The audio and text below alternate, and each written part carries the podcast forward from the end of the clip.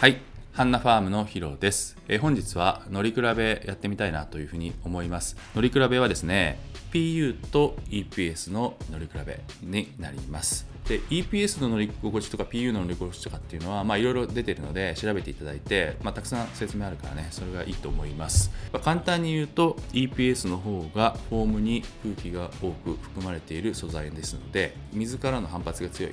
こう水にボードを押した時のこの反発が強いですね。空気がいっぱい入ってるからっていうことです。弱い波のたるい波で小さい波の時に押される力が強くてその押される力を使って走っていけますよということで小波に強いという紹介のされ方も多いんじゃないですかね。EPS っていうのは。一方で PU はですねしなりっていうか柔らかさっていうか足にくるこのウィンっていう伸びですかね。それがねものすごく優れているので、まあ、一般的にはいい波でコンペサーフィンはほぼ PU が多いですかプロの世界でも。コンテストやってる人たちはみんな PU 持ってますよね、まあ、そういうところの違いがあると思いますが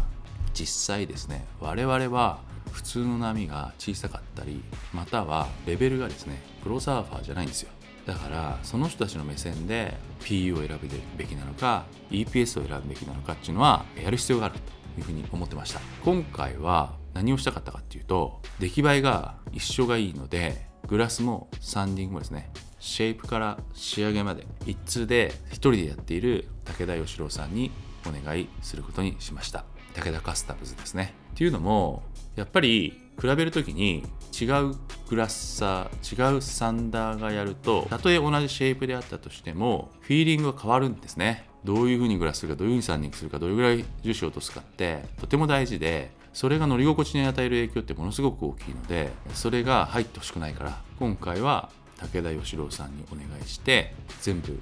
1から10まで1人でやってるので同じものができると。本当に違いはフォームが EPS のボードと PU の違いその違いだけを感じられるんじゃないかなというふうに思ってお願いしました。ぜひですね皆様も自分は EPS が合うのか PU が合うのかっていうのは一回ですね立ち戻ってもいいと思いますよ。これね全然乗り心地違うんでぜひですねやってみていただきたいと思います。で今回比べたいのは武田カスタムズの TKD3 っていうオールラウンダーの少しコナミよりコナミに対応したオールラウンダーみたいなサーフボードのモデルがあります。このモデルでサイズが5719と4分の12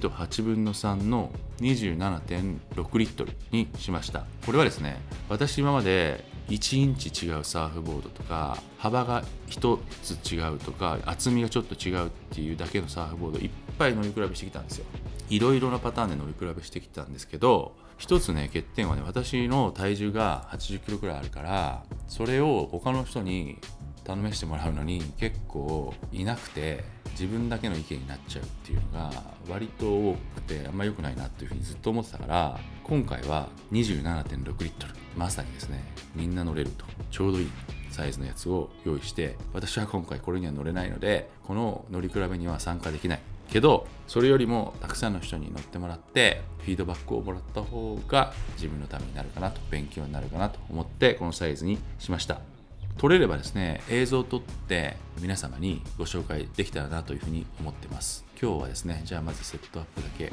して並べてみたいと思います。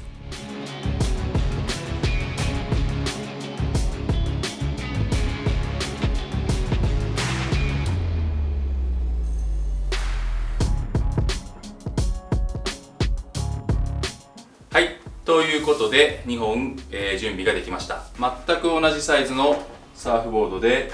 こっちが PU ですね。PU のサーフボードでサイズは全く一緒です。こっちが EPS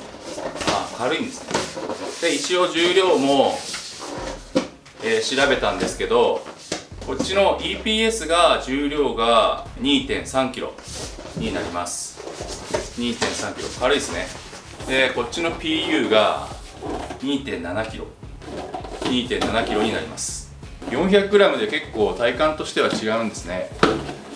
ちょっと私乗れないサイズなんですけどそれが悔しいところですがぜひ皆さん乗ってみて試験していただきたいなと思います。はい、えー2本が用意できました。とてもですね調子良そうな2本でワクワクしてますね。楽しみです。白い方が EPS で黒い方が PU でしたね。またですね、次回楽しみにしていただけたらなというふうに思います。本日もありがとうございました。また次回よろしくお願いします。